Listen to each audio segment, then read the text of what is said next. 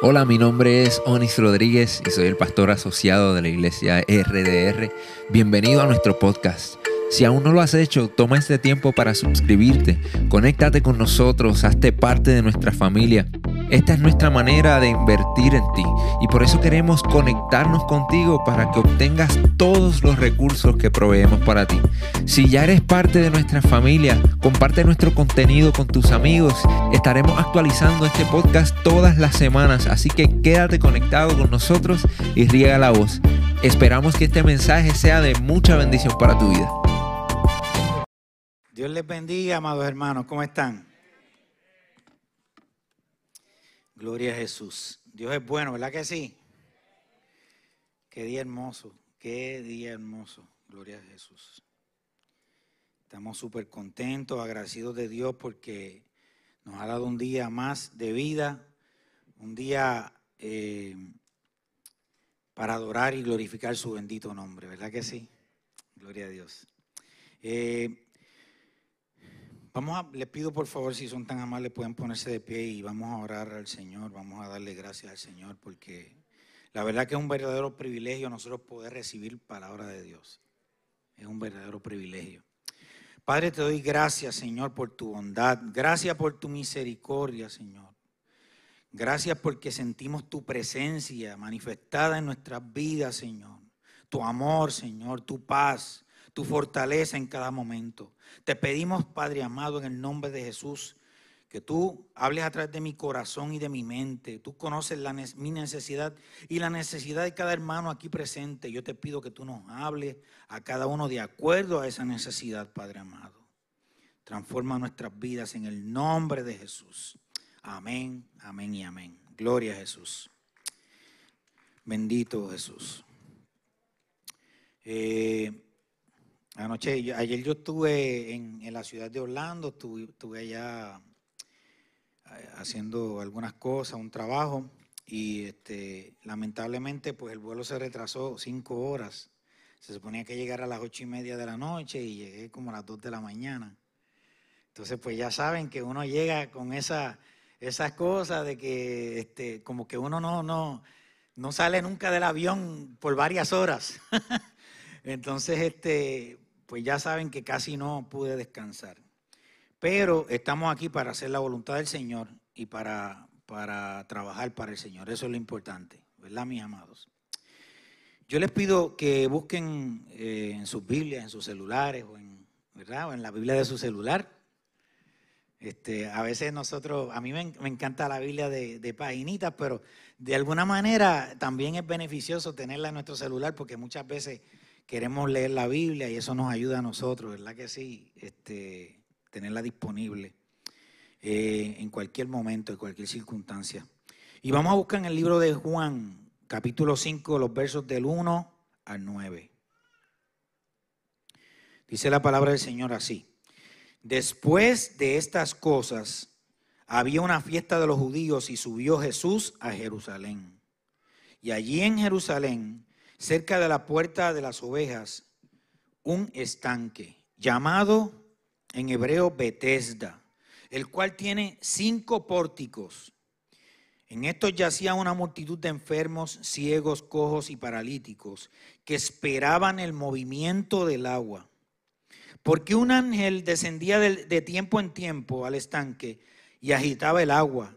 Y el que primero descendía al estanque después del movimiento del agua, quedaba sano de cualquier enfermedad que tuviese. Y había allí un hombre que tenía 38 años que estaba enfermo.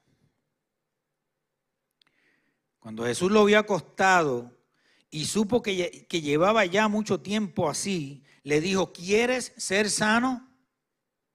Señor, le respondió el enfermo, no tengo quien me meta en el estanque cuando se agita el agua. Y entre tanto, que yo voy, otro desciende antes que yo. Jesús le dijo, levántate, toma tu lecho y anda. Y al instante aquel hombre fue sanado y tomó su lecho y anduvo. Y era día de reposo aquel día. Gracias Señor por tu palabra. Gloria a Dios. Amados hermanos, eh, esta lectura corresponde a uno de los milagros más famosos de Jesús saben que hay muchos milagros famosos de, de, Jesús, o sea, que los conocemos y que la gente conoce, cuando convirtió el agua en vino, cuando resucitó a Lázaro. Pero entre esos milagros famosos de Jesús está este milagro. Este milagro ocurrió en un embalse muy conocido entre los judíos de la época. Este, eh, eh, se llamaba el estanque de Bethesda.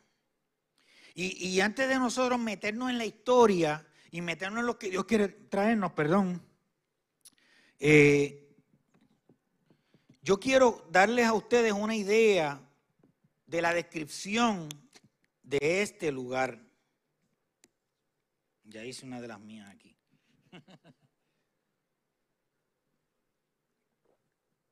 Yo quiero darles una idea a ustedes de, describirles este lugar. Bethesda era un depósito de agua cuyos alrededores estaban muy congestionados de gente. En este lugar era donde lavaban, eran donde bañaban eh, y se preparaban las ovejas y los animales que iban a ofrecerse como ofrenda de sacrificio. Y, por lo tanto era un lugar muy concurrido. Por eso tenía cinco puertas. Y, el lugar, este lugar estaba rodeado de gente. Mucha gente pidiendo limosna. habían vendedores, habían deambulantes, habían peregrinos extranjeros de muchos países. Esta gente que venía a, Jerusalén, al templo, a ofrecer sacrificios, pues, pues antes de llevar los animales para ser sacrificados, ofrecer su sacrificio, la gente iba ahí para, para, lavar sus animales, para bañar sus, animales.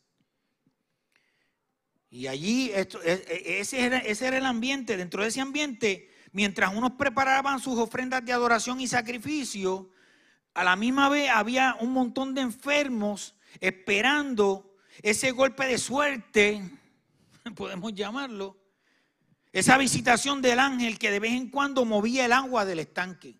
Ahí estaban ese grupo de enfermos esperando ese momento.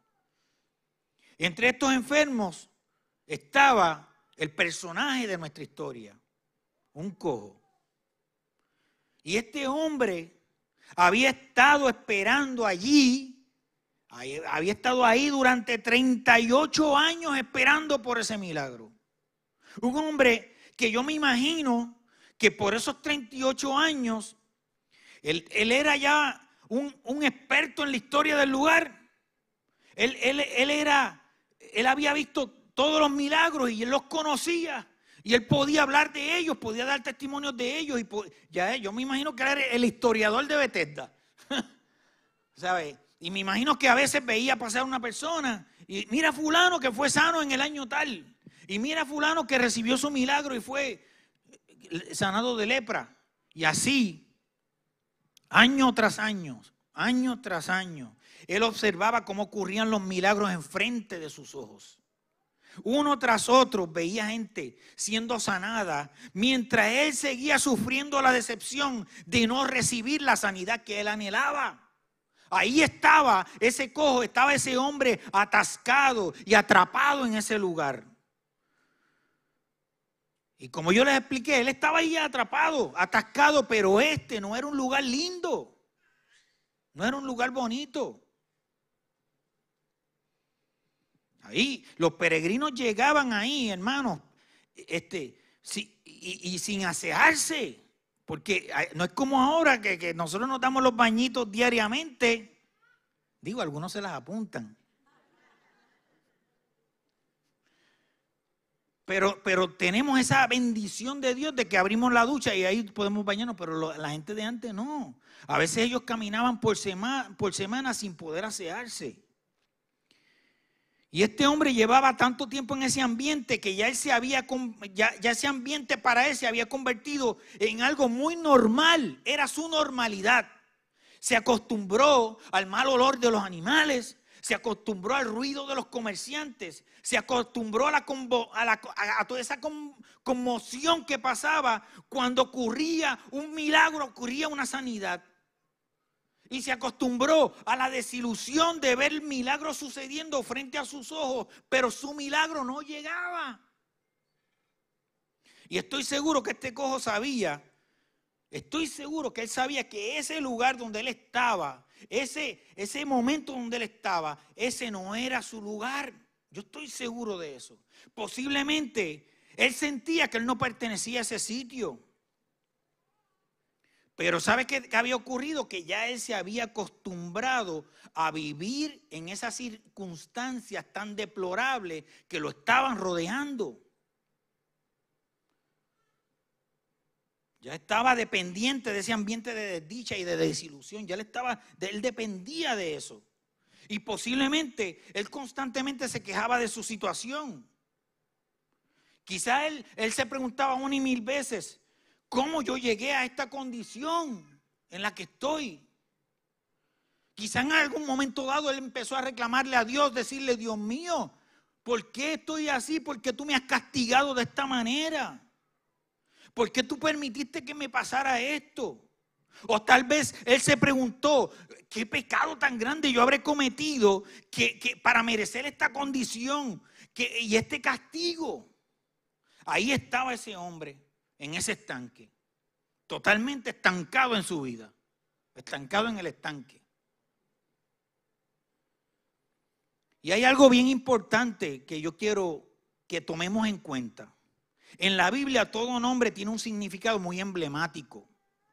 Cada nombre que se menciona en la Biblia significa algo, es importante y su nombre representa algo o, describe algo del nombre al que se le puso se le puso en la Biblia. Y me parece muy curioso el hecho de que este lugar se llame Betesda. Porque Betesda en arabeo significa casa de misericordia. Es inevitable, hermanos, que Betesda, que se llama casa de misericordia, es inevitable que nosotros no comparemos este lugar con lo que es la iglesia. Porque la iglesia es una casa de misericordia. Así la conocemos. Para nosotros representa una casa de misericordia. Y, saben qué, mis amados, definitivamente la iglesia, la iglesia se parece en muchas cosas a Bethesda. Miren qué cosa. Porque en ella, en la iglesia, dentro de nosotros, la iglesia, existen personas que que, vienen con la intención de ofrecer su mejor adoración, su ofrenda de adoración al Señor. Pero hay otras personas que son como el cojo, esperando que se muevan las aguas del estanque para tener la oportunidad de recibir un milagro de parte de Dios. Hay personas que están ahí esperando a que ocurra un golpe, un golpe de suerte que por fin cambie el rumbo de sus vidas. Como, como ese cojo que lleva 38 años, así también hay muchos que llevan años y años sentados en una silla, domingo tras domingo, esperando que ese día se agiten las aguas emocionales de la casa de misericordia para tener la oportunidad de ver un milagro en sus vidas. Ahí están esperando que finalmente ocurra una, esa manifestación sobrenatural que los ayude a vencer su lucha interior, que les libre de esa carga que llevan en sus mentes por tantos años, esperando que descienda el ángel del cielo para tener la oportunidad de ver un milagro en sus vidas.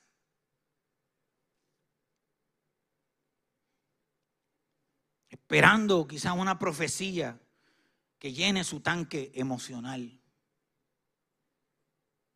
Pero ¿sabes qué es lo que sucede? Vienen el domingo, esas personas, no estoy hablando de ustedes, estoy hablando, de mí. Ese domingo esas personas llegan a, la iglesia, llenan su tanque emocional y comienza a vaciarse durante toda la semana. Y ya cuando llega el sábado, está vacío el tanque y están desesperados por regresar a Bethesda, a la casa de misericordia, a recibir su dosis de adrenalina espiritual. Y son personas que están repitiéndose constantemente. Algún día mi vida va a ser diferente. Se repiten algún día vamos a tener ese trabajo que soñamos. Algún día veremos nuestra congregación llena de nuevos convertidos, llena de almas. Algún día, algún día, y algún día esto, y algún día lo otro. Y a veces hasta ayunamos. A veces le hacemos promesas a Dios y tratamos de hacer trueques con Él. Y nos repetimos algún día como si fuera una letanía. O nos repetimos palabras declarando prosperidad. Y de, yo voy a ser próspero en el nombre de Jesús. Y así declaramos. Y yo quiero, mis amados hermanos, que no me malinterpreten, por favor. Yo creo firmemente en que hay que tener fe. Yo creo firmemente que la oración es un alma poderosa. Lo creo. Y yo estoy convencido que las disciplinas espirituales nos alimentan, nos fortalecen y nos hacen más, más, poderosos para, para, para gloria y honra de Dios. Yo estoy convencido que hay poder en nuestra fe. Pero solo nosotros vamos a gozar de una total y completa transformación en, en nuestras vidas cuando nosotros tengamos un encuentro personal con Jesús como ocurrió con el cojo de Bethesda.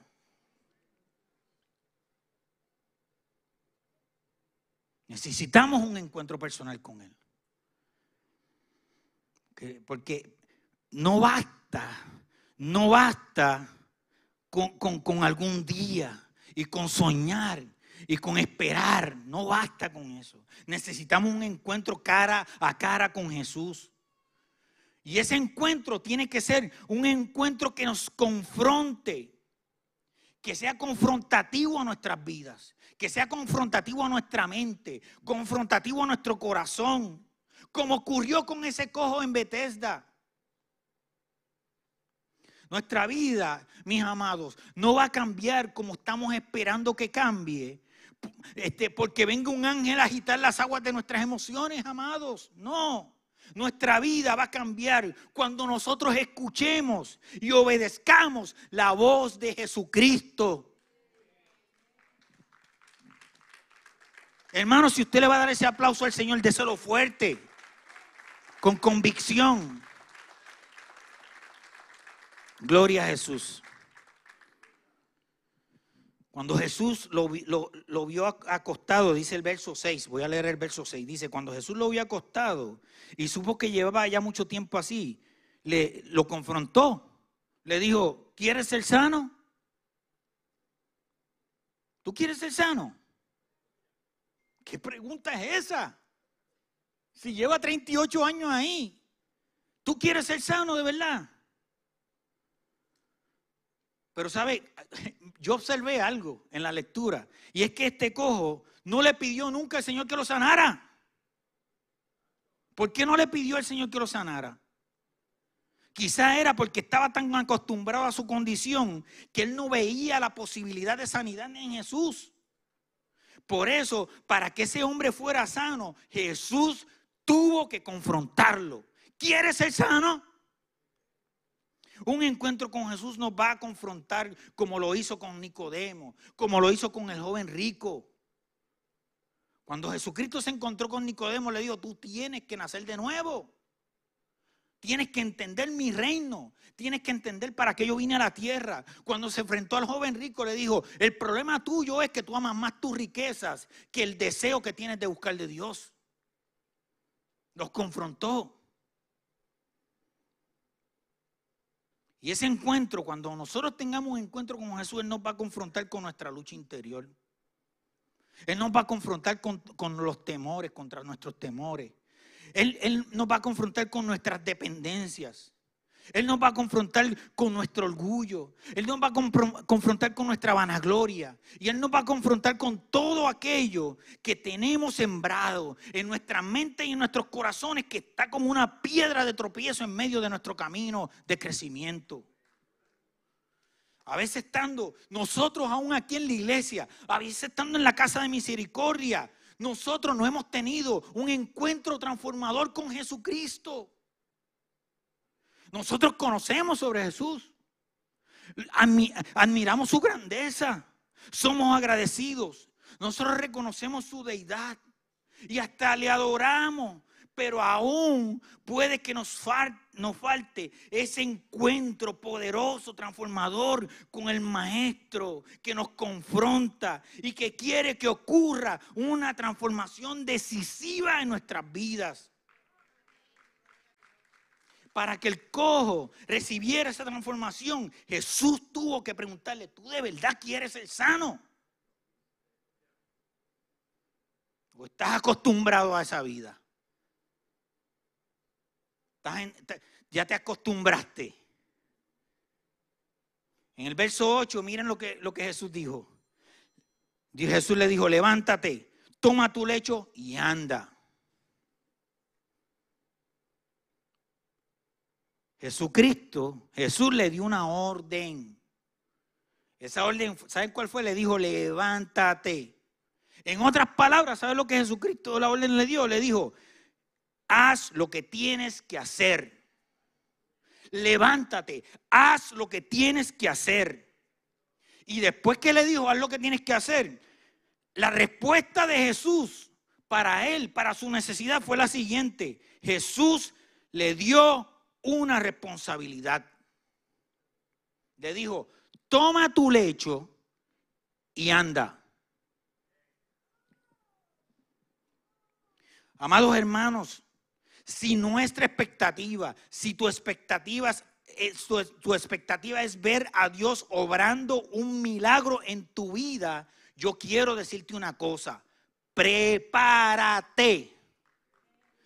Si, si, si tú quieres, voy a repetir eso, hermano. Si tu expectativa, si tú anhelas, si tú quieres ver a Dios obrando un milagro en tu vida, prepárate. Porque muchas veces su respuesta, ¿sabe cuál va a ser? Te va a dar una responsabilidad. Y el asunto es que, ¿sabes qué? Tienes que cumplirla. Nos va a dar una responsabilidad. Toma tu lecho y anda. Por más que, que, que declaremos que somos prósperos, no puedo esperar que Dios haga el milagro de prosperarme económicamente si yo estoy todo el día tratando de hacer lo menos posible en mi trabajo. Si, si, si no me ocupo de dar lo mejor de mí mismo diariamente, no voy a ser prosperado económicamente.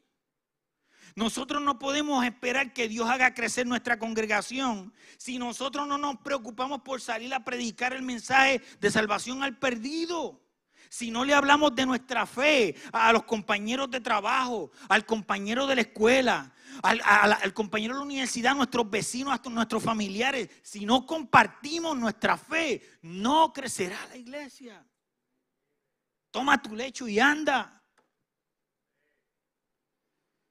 Por más que nosotros oremos por la silla, miren mi hermano, por más que aceite que le echemos a la silla, y, hagamos estos actos simbólicos que son importantes, yo creo en ellos, pero por más que hagamos eso, si no salimos a la calle, nosotros no vamos a ver el milagro de crecimiento que estamos esperando.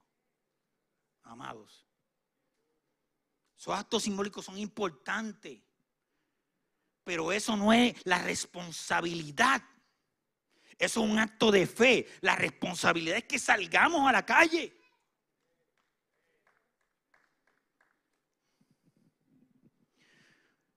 Por más que, que Pastor Víctor ore por tu problema de colesterol alto, si sabes que no te puedes comer las chuletas cancán, no te las comas, no te las ampees. No esperes que Dios haga un milagro en tu vida si sabes que no te las puedes comer y te las comiste.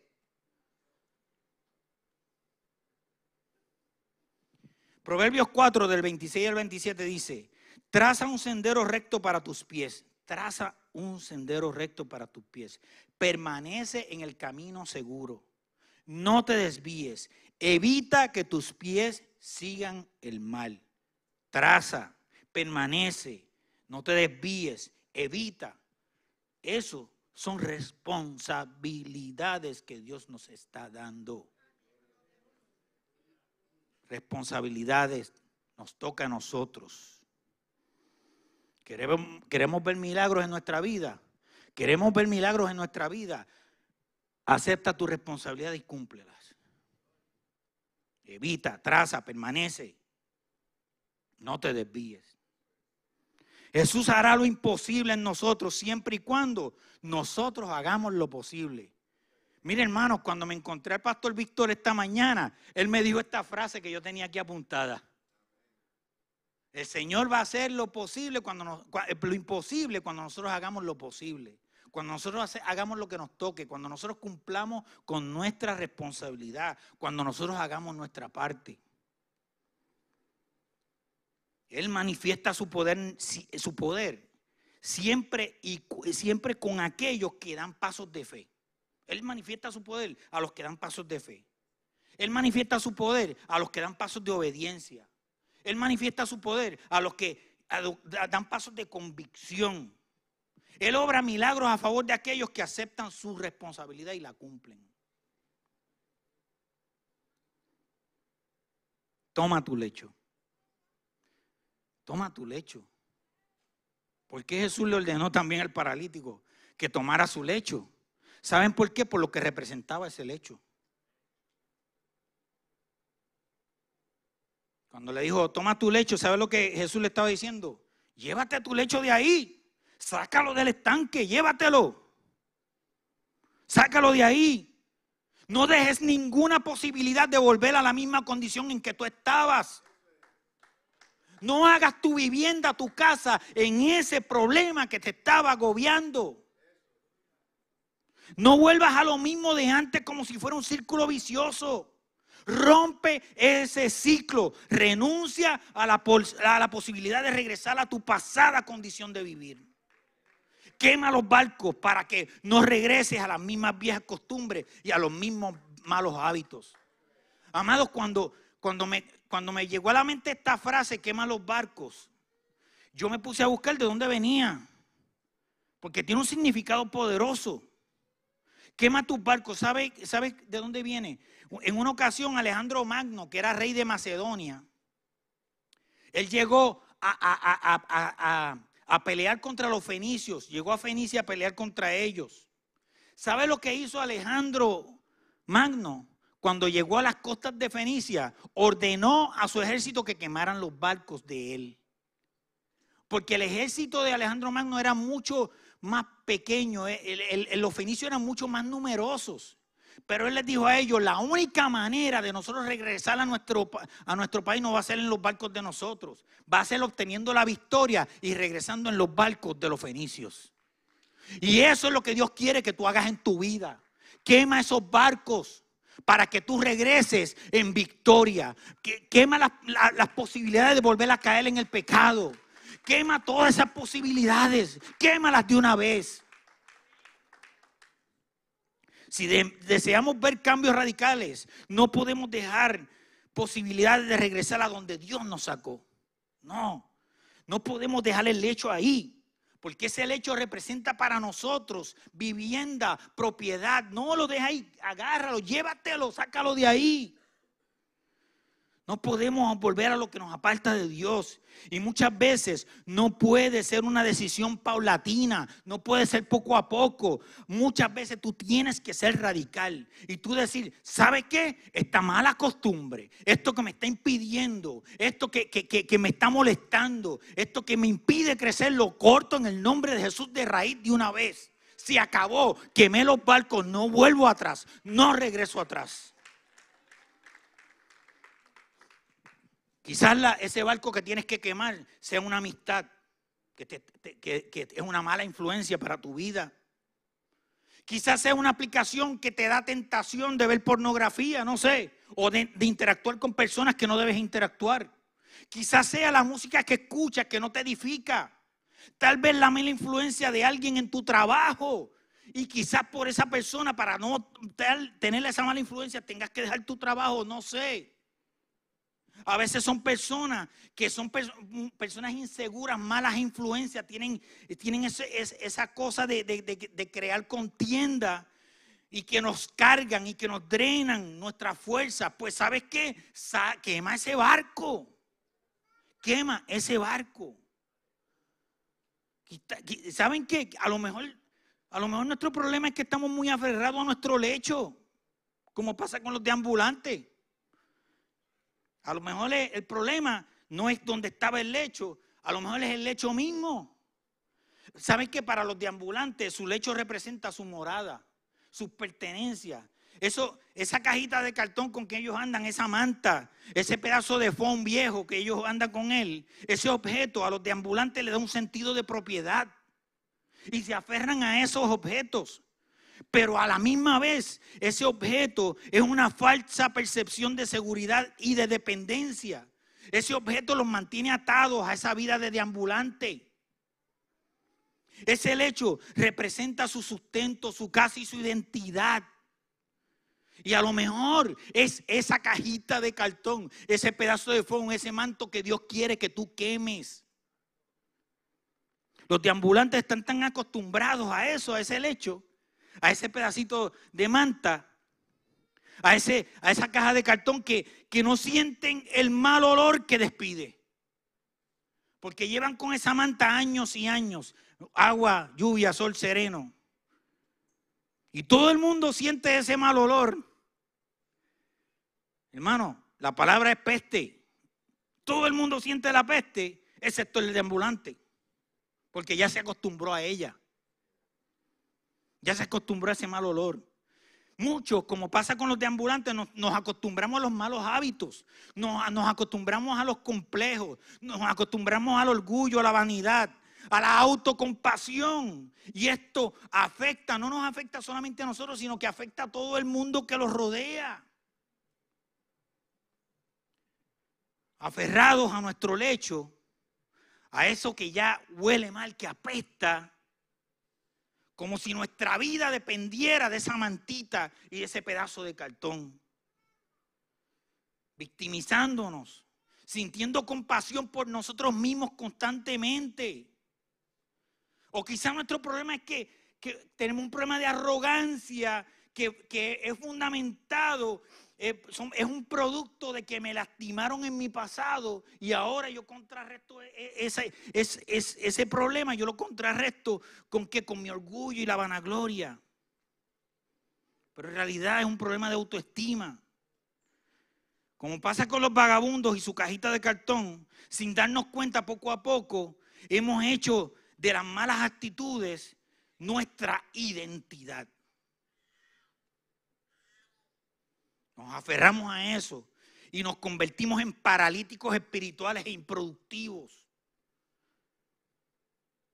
Quizás nuestro problema sea que estamos constantemente viviendo en falsas expectativas, que, que, lo que hacen es alejarnos del plan perfecto que Dios diseñó para nosotros, con esas falsas expectativas.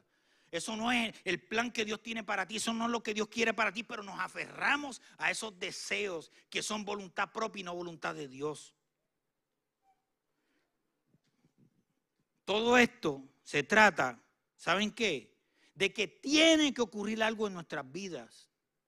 Tiene que haber una transformación en donde vienen y están alojados todos esos malos pensamientos, donde está ese hecho eh, eh, fundamentado y es en nuestra mente.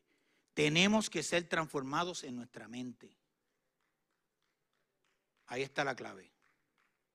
En el libro de Romanos, capítulo 7, del verso 21 al 24, Pablo, que sabe de lo que está hablando, él habló sobre esa batalla que ocurre dentro de nuestra mente y él habló de su propio testimonio y experiencia. Mire lo que dice Pablo en Romanos capítulo 7, 21 he descubierto el siguiente principio de vida, que cuando quiero hacer lo que es correcto, lo bueno, no puedo evitar hacer lo que está mal. Yo trato, pero no puedo evitar. Amo la ley de Dios con todo mi corazón. Deseo, o sea, deseo eh, eh, ser obediente a la ley de Dios. Pero hay otro poder dentro de mí que está en guerra con mi mente. Ese poder me esclaviza al pecado, pero todavía está dentro de mí. Soy un pobre desgraciado. Miren lo que dice Pablo de sí mismo por esa condición. ¿Quién me librará de esta vida dominada por el pecado y la muerte? ¿Quién me librará? Y más adelante vamos a ver que él mismo da la solución a de quién lo va a librar. Hago la siguiente pregunta. ¿Cómo puedo prepararme para que ocurra un milagro transformador en nuestra mente? ¿Cómo podemos prepararnos? Lo primero es que tienes que decidir si de verdad quieres salir del estanque. Tienes que decidir si de verdad tú quieres salir de ese estado que te mantiene atascado. Por eso Jesucristo le preguntó al cojo, ¿tú quieres ser sano? Cualquiera hubiera dicho, pero si es lógico. No, no es lógico. Jesucristo quería que de verdad él dijera, yo quiero salir de esta condición. Que él tomara la decisión de salir de la condición. Jesús dijo, mis amados, que eh, tú sales de esa condición, que tú eres sano cuando tú lo sigues a él. Jesús dijo, yo soy, yo soy el camino, yo soy la verdad y yo soy la vida. Si de verdad queremos ser sanos, tenemos que acudir a la fuente de vida.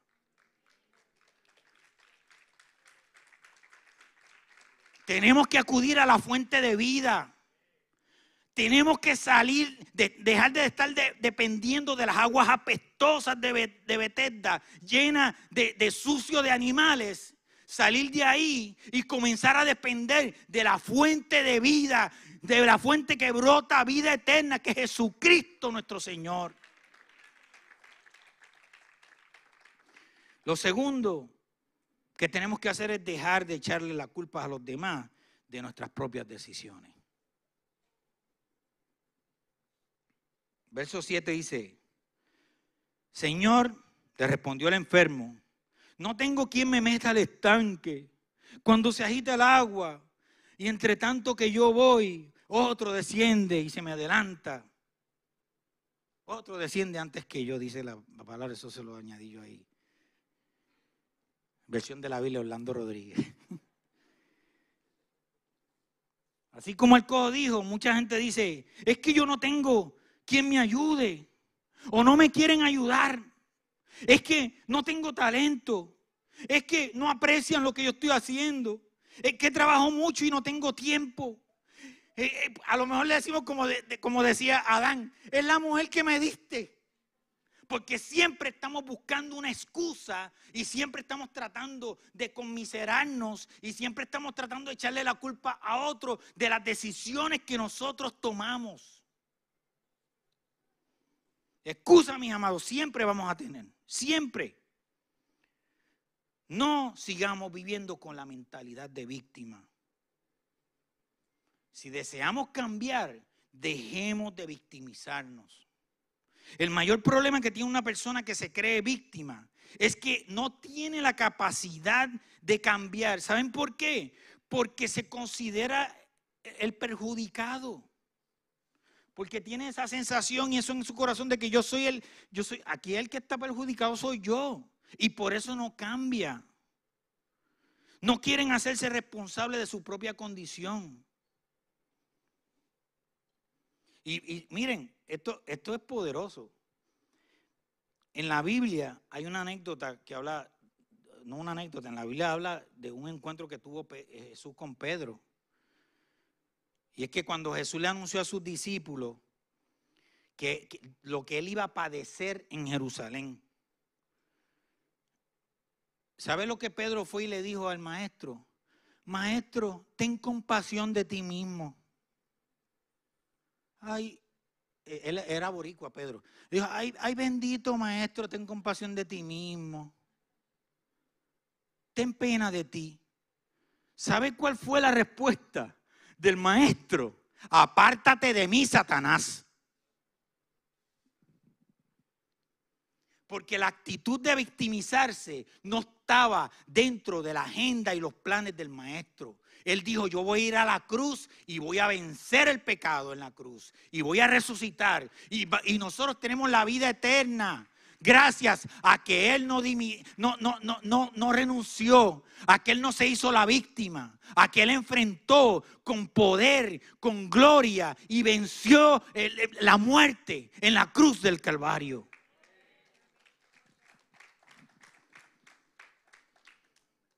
Él, él dijo, terminé, la, terminé, terminé mi obra, completé mi obra.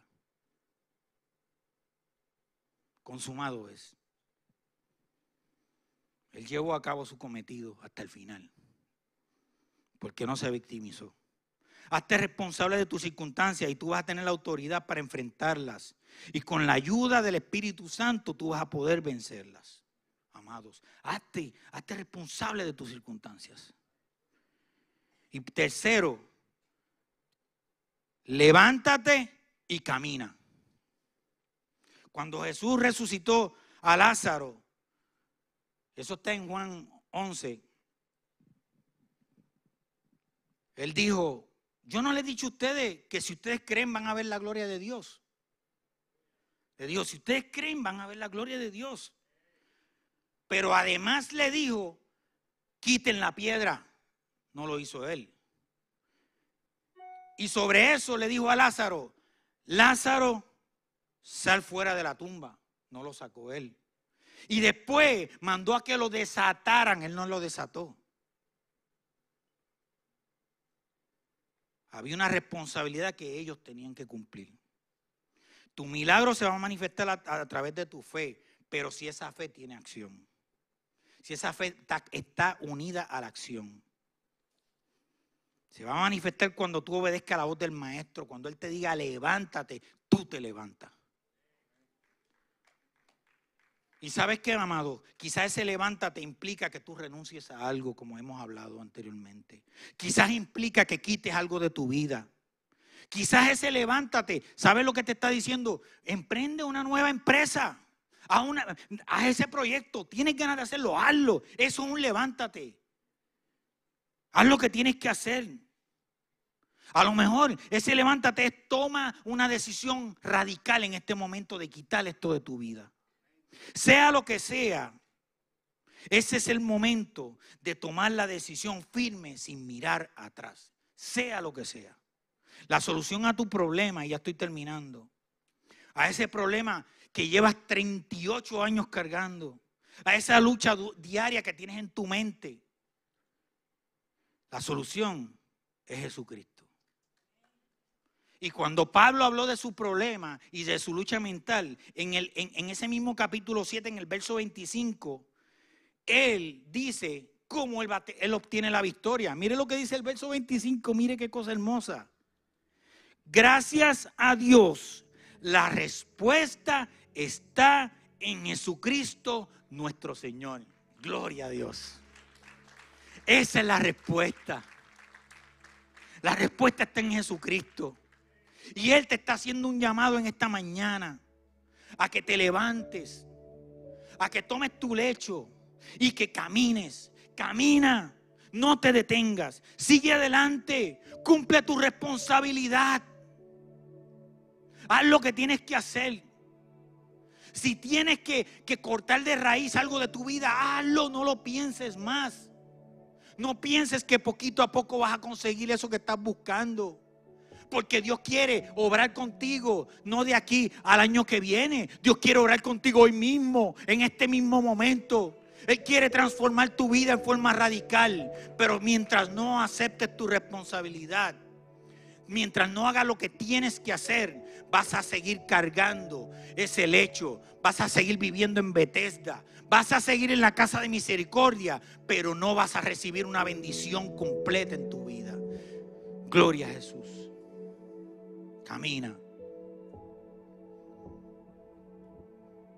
Camina. No te detengas.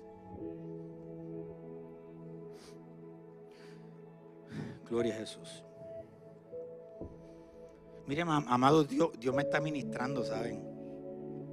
Dios me está ministrando bien poderosamente. Yo siento la presencia de Dios, pero de una manera he predicado no sé cuántas veces en este altar, pero hoy es una cosa, hermano, que Dios está bregando con mi corazón y me está rompiendo en pedazos.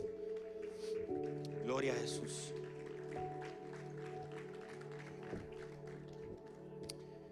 Gloria a Dios. Acompáñenme a orar, mis amados hermanos.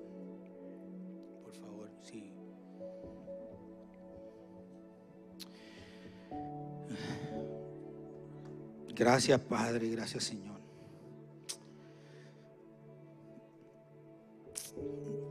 siento tu, Santo Espíritu obrando en nuestras vidas. Oh Espíritu Santo, sigue manifestándote y transformando corazones, Señor. Sigue cambiando las mentes, Padre amado. Bendito tu nombre, Señor. Padre, te pedimos en el nombre de Jesús. Padre, quita de nosotros lo que tengas que quitar en este momento, Señor. Estamos entregando todas esas cosas. Estamos entregando nuestro lecho en tus manos, Padre amado. No voy a seguir dependiendo de nada que me esté, que esté impidiendo que, que tú te manifiestes completamente en nuestras vidas, Señor. Bendito tu nombre, Señor. Gracias Señor, gracias Padre, porque tu palabra nos guía, nos dirige para nosotros, Señor, entender cuál es tu, cuál es tu deseo, tu voluntad, tu propósito para nosotros como hijos tuyos, Padre amado. Obra cada día en nuestras vidas, en el nombre poderoso de Jesús. Amén. Amén. Gracias, amado. Dios los bendiga. Gracias por conectarte con nosotros.